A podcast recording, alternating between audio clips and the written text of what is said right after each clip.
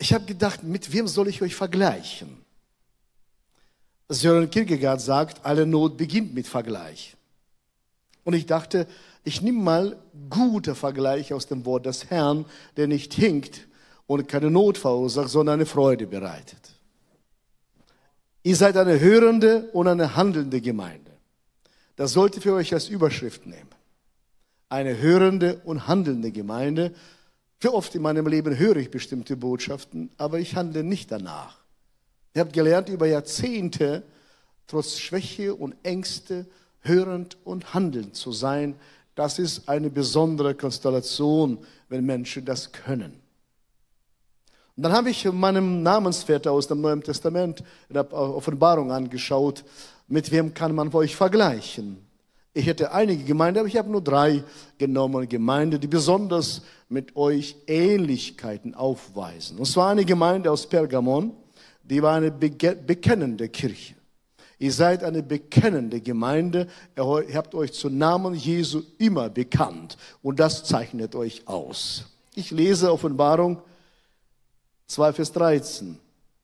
Ich kenne deine Werke und weiß, wo du wohnst, wo der Thron Satans ist. Und du hältst an meinem Namen fest und hast den Glauben an mich nicht verleugnet, auch nicht in den Tagen des Antipas, mein treuer Zeuge, der bei euch, wo Satan wohnt, getötet wurde. Das heißt, wir leben in einer Gesellschaft, wo viel Dunkelheit da ist. Und damals war das Gleiche. Und sie haben diese Gemeinde den Namen Jesu nicht verleugnet, sondern haben sich zu Jesus bekannt. Zu Gott sich zu bekennen, überhaupt kein Problem. Ich reise weltweit, du kannst mit jeder Volksgruppe, mit jedem Volk über Gott reden. Sofort bist du auf einer Ebene. Aber wenn du mit Jesus anfängst, plötzlich scheiden sich die Geister. Und diese Gemeinde hat den Glauben nicht als Privatsache gemacht, sich nicht zurückgezogen, sondern so wie Jesus sagt, ihr seid das Licht der Welt. Und wir sind das, Kinder Gottes. Also mein Kompliment, mein Lob so an euch, ihr seid eine bekennende Gemeinde. Ihr sagt Ja zu Jesus, egal wie das Menschen darüber denken. Und deswegen, das ist Erste womit ich euch danken möchte. Zweite, was Apostel Johannes hier äh, hervorhebt, eine Gemeinde, die aus der Kraft des Herrn handelte. Und das zeichnet euch aus. Ihr habt eigene Kraft, ihr habt Finanzen, ihr habt Möglichkeit, Menschen, aber ihr habt festgestellt, aber durch den Bau, ohne zu tun des Himmels wäre es nicht möglich gewesen.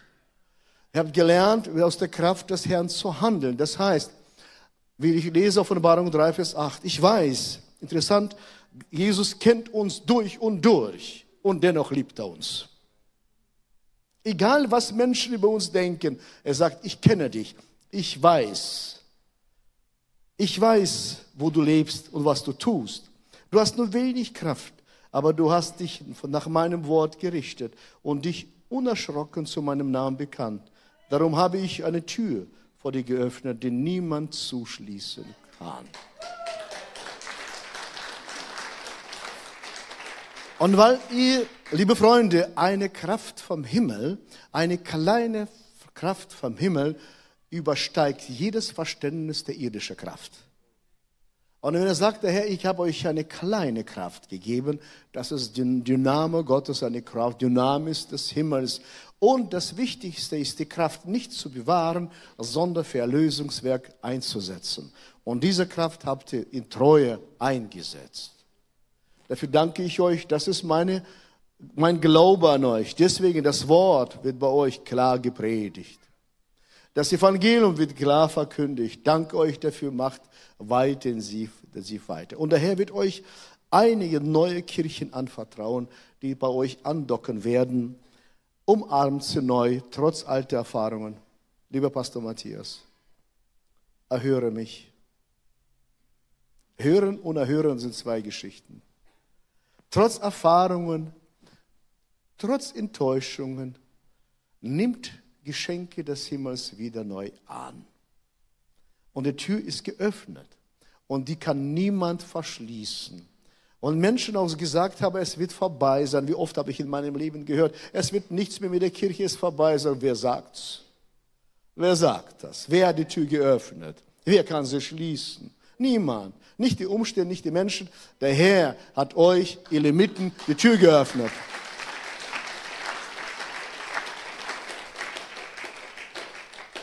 Deswegen will, wisst ihr, meine lieben Freunde, wenn wir Schramen haben, jeder Held hat Schramen oder Narben.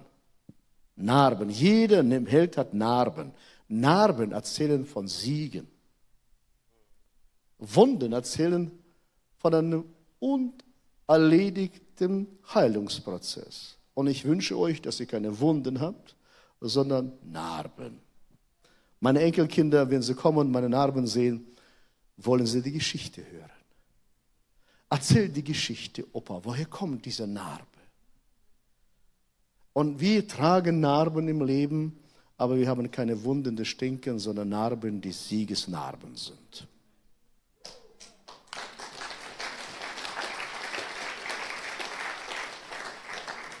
Und drittes, schauen wir, sagte Johannes hier, lasst dich nicht von deinem Auftrag abbringen und bleibe treu.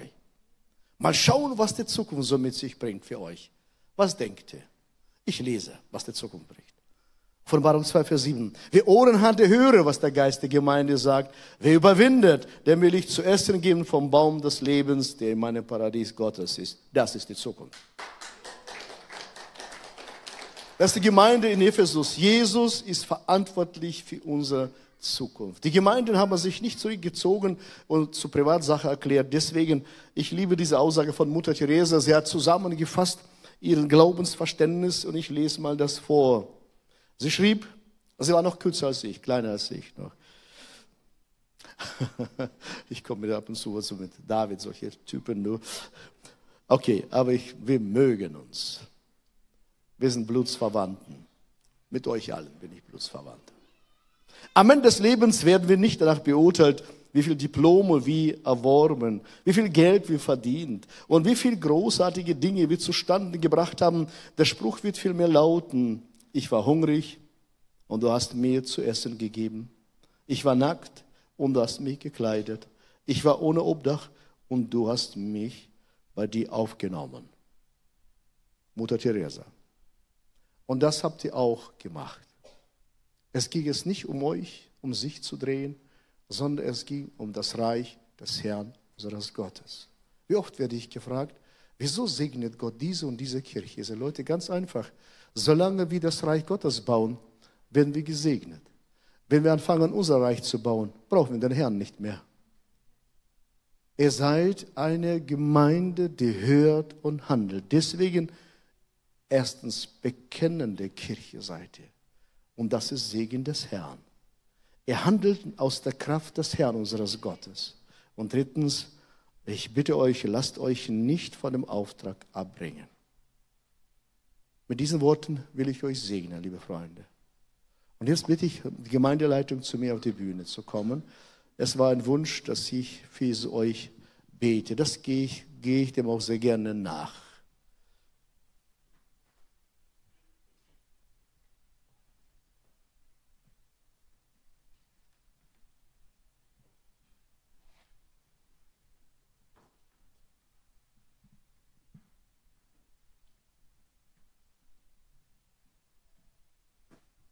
Wir wissen, dass am Segen des Herrn ist alles gelegen. Die ganze Arbeit und Mühe, wenn der Herr das Haus nicht baut, dann arbeiten die Erbauer vergeblich. Aber ihr habt mit dem Herrn gebaut. Ich bitte euch aufzustehen, dass wir sie segnen können. Und euch bitte ich eure Hände raus zum Empfang der Gnade Gottes, nicht hinterm Rücken, meine Freunde. Himmlischer Vater, was für ein Privileg, Menschen vor Augen zu haben, die Ja gesagt haben. Alles auf sich zu nehmen, Strapazen, Widerstände. Und ich freue mich, von mir Frauen und Männer zu sehen, die gesagt haben, wir werden alles geben, damit das Reich Gottes gebaut wird. Und so segne ich sie, mein Gott, in deinem herrlichen Namen Jesu Christi, dass diese Hände gefüllt werden mit allem Nötigen, dass der Menschen neu Speise geben kann. Ich segne diesen Mann im Namen des Herrn, dass seine Hände gefüllt werden mit dem Wort Gottes, dass er verteilt das Wort Gottes und Menschen, die ab, am Rande stehen, zu Christus neu gewonnen werden. Ich danke dir auch für Matthias, dass sein Herz neu gesegnet wird und Heilungsprozesse schon abgeschlossen sind. Ich segne sein Herz und sein Verstand. Und ich freue mich, dass sie eine Verbindung ist, oder wird Menschen vom Geist zu Geist erreichen, vom Herz zu Herz erreichen. Und prophetische Gnade wird ihm neue Dimensionen des Himmels öffnen. Er wird tief in die Herzen schauen der Menschen und voller Liebe und Respekt mit ihnen umgehen. Ich danke dir, mein Gott, dafür. Danke auch hier, segne ich diesen jungen Mann und ich danke, dass deine Kraft des Heiligen Geistes da ist. Jesus Christus, du hast ihm das Schwert des Wortes gegeben und er wird das Wort Gottes mit Liebe verteilen. Er wird Menschen anschauen und sagen, komm, ich umarme dich, ich begleite dich, weil ich dann Gnade Gottes in dir sehe. Und der Herr wird dir sehende Augen schenken, dass du siehst die Menschen, die Gott auserwählt hast. Danke, Vater Gott, auch hier segne ich, segne Vater Gott für deine Kraft, für ihre Liebe und mühenvolle Zeiten, die alles vergangen sind. Und ich danke, dass du ihre Beine neu gestärkt hast, ihre Füße neu geschult hast, Evangelium zu predigen. Du bekommst neue Schuhe, du hast schöne Schuhe. Du bist von dem Herrn Christus schöne Schuhe. Ich habe auf deine Schuhe jetzt gerade geschaut. Schöne Schuhe hast du. Der Herr gibt dir neue Schuhe, das Evangelium zu Menschen zu bringen. Wo keiner hingeht, wirst du hier nicht nur Frauen, sondern jede Generation. Das Wort, was aus deinem Munde kommt, ein Wort, das das Ziel nicht, nicht verfehlen wird in Jesu Namen. Dafür segne ich dich. Und dieser Mund wird wieder neu, frisch, volles Lachen sein. Und Familie kommt auch Ordnung Gottes hinein. Vater Gott, danke, auch hier segne ich meine Schwester. Danke, dass sie, ihr sollt nicht beten, wie ich bete, genießt einfach. Ihr Pfingstler, ihr könnt einfach genießen ein bisschen. Danke, Vater Gott, auch für sie, ich segne sie. Danke, dass Sicherheit und Umarmung Gottes mit dir ist. Darf ich meinen Arm auf deine Schulter legen? So wie ich meinen Arm um deine Schulter lege, so wirst du vielen Menschen Freundlichkeit Gottes beibringen. Wirst Menschen sagen, komm, ich zeige dich, wie freundlich der Herr ist. Danke, Jesus, für diese Gnade und diese Freundschaft des Herrn mit ihr. Ich danke auch hier, segne ich, allmächtiger Gott, dass die Präsenz des Himmels neu sichtbar wird. Für neue Wege, die sie angegangen ist, oh mein Gott, wird neue Kraft des Heiligen Geistes kommen. Weisheit, Kühnheit und Autorität des Himmels wird auf deinem Leben sein. Kein erschrockenes Häschen. Und vergiss nicht, wir sind Löwenkinder. Wir sind keine Hasenkinder. Wir sind Löwenkinder. Und bitte nicht vergessen, zu wem wir gehören. Jesus Christus ist der Löwe von Juda. Danke, Vater Gott, auch für Sie. Ich freue mich, dieses Mädchen zu segnen. Wie mein Töchterchen. Kind, ich bin stolz auf dich. Du bereitest mir Freude und Ehre. Wenn ich dich anschaue, sagt Gott, wie gut, dass da die Zusagen im Himmel, die beschlossen sind in ihrem Leben, in Erfüllung gekommen sind und noch mehr kommen. Tauch hinein mit mir, Kind, in die Dimension des Geistes. Du wirst hörend und sehend sein. Dein Gott ist mit dir. Vater Gott, ich danke, dass du sie ausstattest mit Autorität und Kraft, den Menschen zu leiten, zu führen und sie werden eintauchen in deine Möglichkeiten, weil sie in deinem Auftrag unterwegs sind. Liebe Freunde, wenn ich sage euch Folgendes, dem Himmel kann nur das Himmlische dienen. Und wir wollen dem Himmel dienen. Und wenn wir dem Himmel dienen, da steht uns ganze Himmel Gottes zur Verfügung. Amen.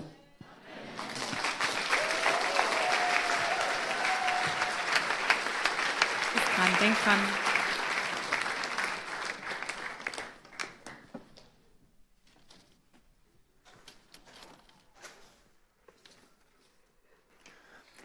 Ja, vielen Dank. Das ist uns sehr wichtig.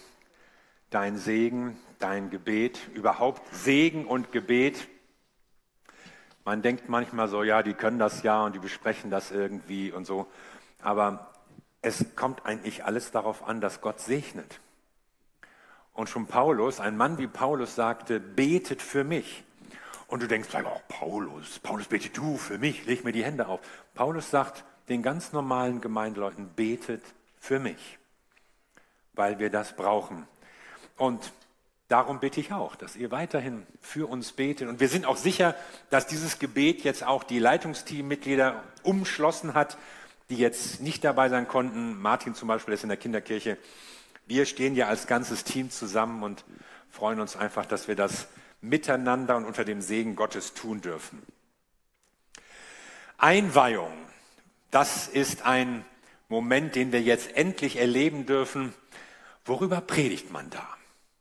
Da gibt es ja so ganz bestimmte Bibelstellen, so der Locus Classicus ist ja eigentlich Haggai 2, ja. Es soll die Herrlichkeit dieses neuen Hauses größer werden, als die des ersten gewesen ist. Oder wenn ihr mal lest, wie König Salomo bei der Einweihung des Tempels in Jerusalem gebetet hat. Ein beeindruckendes Gebet.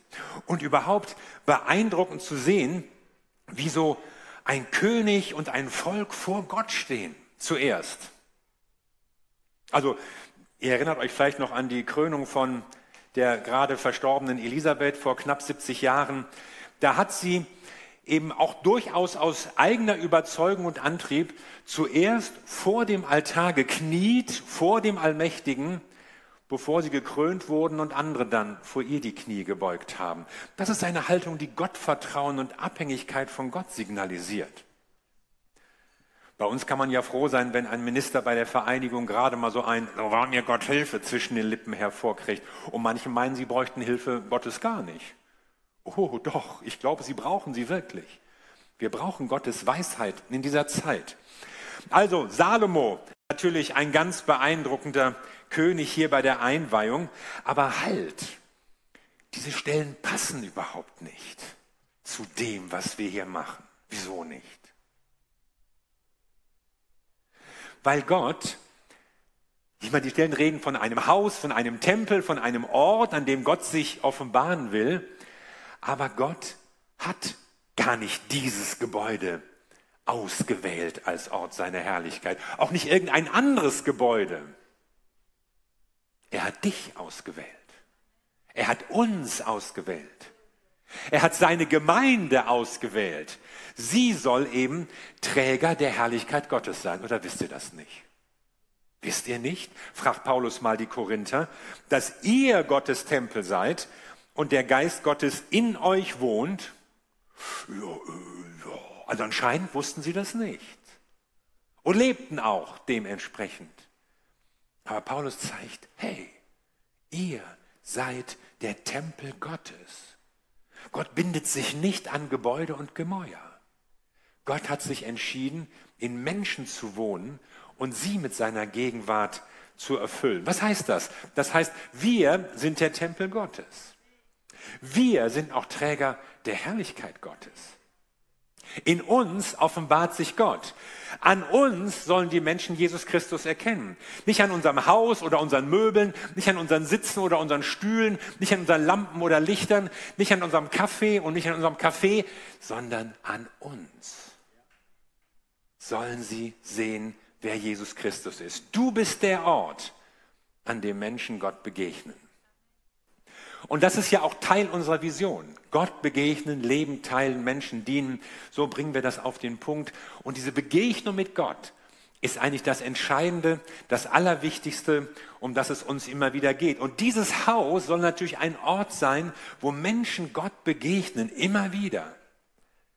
Dafür machen wir das alles. Dafür haben wir das gebaut. Das ist unser Gebet. Aber die Menschen begegnen Gott durch uns. Gewiss werden die Kinder von den neuen Räumen begeistert sein. Aber Gott begegnen werden sie durch die Mitarbeiter. Vielleicht sind Leute von unserer Bühne beeindruckt, aber Gott begegnen werden sie durch die Menschen, wenn sie durch die Menschen auf der Bühne. Bestimmt werden Leute das neue Foyer genießen und vielleicht auch gar nicht mehr aus dem Café wegzukriegen sein. Aber sie begegnen Gott nicht durch das Mobiliar und das Geschirr, sondern durch uns, die wir diese Räume füllen. Gott ermöglicht uns dieses Gemeindezentrum als ein Ort, an dem Menschen Gott begegnen, ein Ort, an dem ihr Leben verändert wird, ein Ort der Heilung, der Befreiung, der Erneuerung, der Vergebung. Aber er tut es durch uns.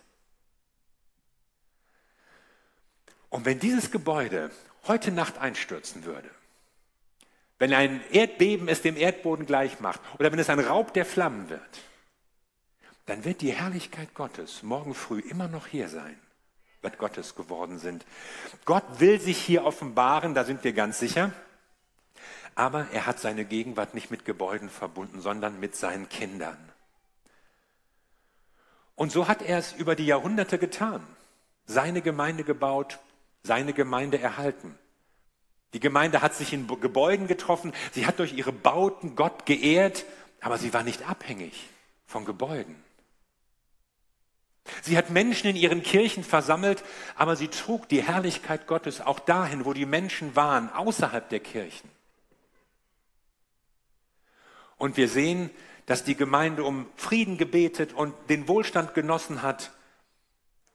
Aber sie hat auch dann Gottes Herrlichkeit verkörpert und weitergetragen, wenn es Krieg gab, wenn es Not gibt, wenn die Umstände schlecht waren.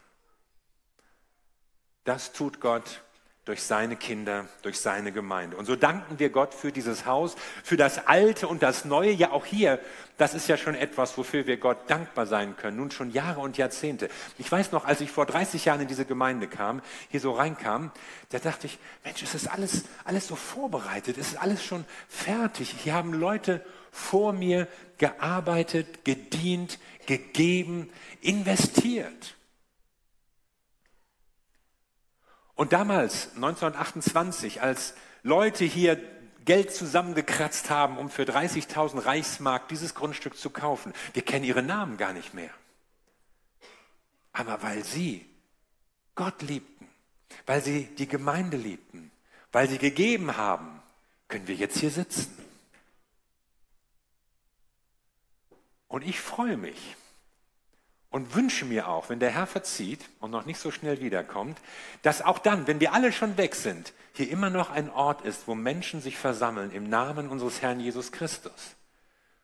Und wenn Sie daran zurückdenken, vielleicht unsere Namen nicht mehr kennen, aber dankbar daran zurückdenken, ja, da waren mal Leute, die haben dieses Gebäude gebaut und die haben Geld gegeben und die haben gearbeitet und geplant, damit hier ein Ort ist, wo sich Menschen versammeln können, wo Menschen eine Begegnung mit Gott haben können.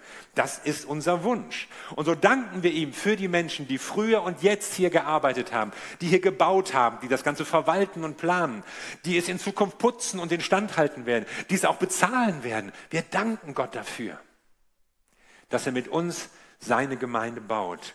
Doch das Entscheidende ist, es ist ein Ort, wo Menschen zusammenkommen, die von Jesus Christus verändert sind und die Träger der Gegenwart Gottes sind. Wenn wir Einweihung feiern, dann bedeutet das, wir weihen dieses Gebäude Gott. Wir stellen es ihm zur Verfügung. Und das ist gut. Und das ist wichtig. Und das wollen wir. Aber noch wichtiger ist es, dass du dich Gott zur Verfügung stellst. Dass du dein Leben Gott weißt. Und dass du damit ausdrückst, Jesus Christus, du kannst über mein Leben verfügen. Was sind deine Gedanken? Was sind deine Pläne? Was hast du mit meinem Leben vor? Wie kann ich dazu beitragen, dass Menschen Gott und seine Liebe erfahren? Das ist das Entscheidende an diesem Tag der Einweihung. Und dann wird diese Gemeinde ein Ort sein, wo Menschen Gott begegnen. Und ich sage nicht dieses Gemeindezentrum, sondern die Gemeinde, das sind wir. Und die Gemeinde sind wir nicht nur am Sonntag, die sind wir auch Montag, Dienstag, Mittwoch bis Samstag. Und die Gemeinde ist nicht nur hier, sondern ist, die ist auch da, wo du bist, wo du lebst, wo du arbeitest, wo du U-Bahn fährst, wo du mit irgendwelchen Menschen zusammenkommst. Überall bist du ein Träger der Gegenwart Gottes. Überall lebt Gemeinde Jesu, weil Menschen da sind, die durch Jesus Christus verändert sind und den Auftrag Jesu leben, indem sie ihn bekannt machen, in Wort und in Tat. Und so werden Menschen Gott begegnet, hier und überall, wo wir sind. Weil Gemeinde ist nicht nur dieser Ort. Gemeinde sind wir und Gemeinde ist da, wo wir sind und wie wir leben. Wir hoffen und wir beten, dass die Menschen, wenn sie an die Elim denken, nicht nur sagen, ah, das ist die Gemeinde, da wird man schon am Eingang froh begrüßt und so nett und freundlich. Ah, das ist die Gemeinde, wo eine ausgezeichnete Musik gespielt wird und eine tolle Leitshow läuft. Das ist die Gemeinde, wo die super predigen und die Prediger sehen auch alle gut aus. Das ist die Gemeinde, wo ein tolles Kinderprogramm herrscht und super Jugendkirche läuft. Sondern das ist die Gemeinde, wo Menschen zusammenkommen, die durch Jesus verändert sind, eine Gemeinde, wo wir Gott begegnen können. Das ist es, was wir uns als Elim wünschen. Dafür wollen wir bekannt sein, gerade darum, damit Menschen eben Jesus Christus auch kennenlernen. Denn wie sollen sie ihn erleben und erfahren, wenn nicht durch seine Kinder, die in der Welt unterwegs sind? Und so will ich euch ermutigen. Wir danken Gott für die neuen Räume. Wir freuen uns über alles das, was da passiert ist und noch passieren wird und jetzt möglich wird. Aber am meisten erlebe ich das als eine Herausforderung an uns. Gott möchte durch uns seine Gemeinde bauen. Er wird durch uns sein Reich bauen in dieser Welt. Wir sind Träger seiner Gegenwart. Und du sollst jemand sein, der Gottes Gegenwart in dieser Welt verbreitet. Amen. Amen.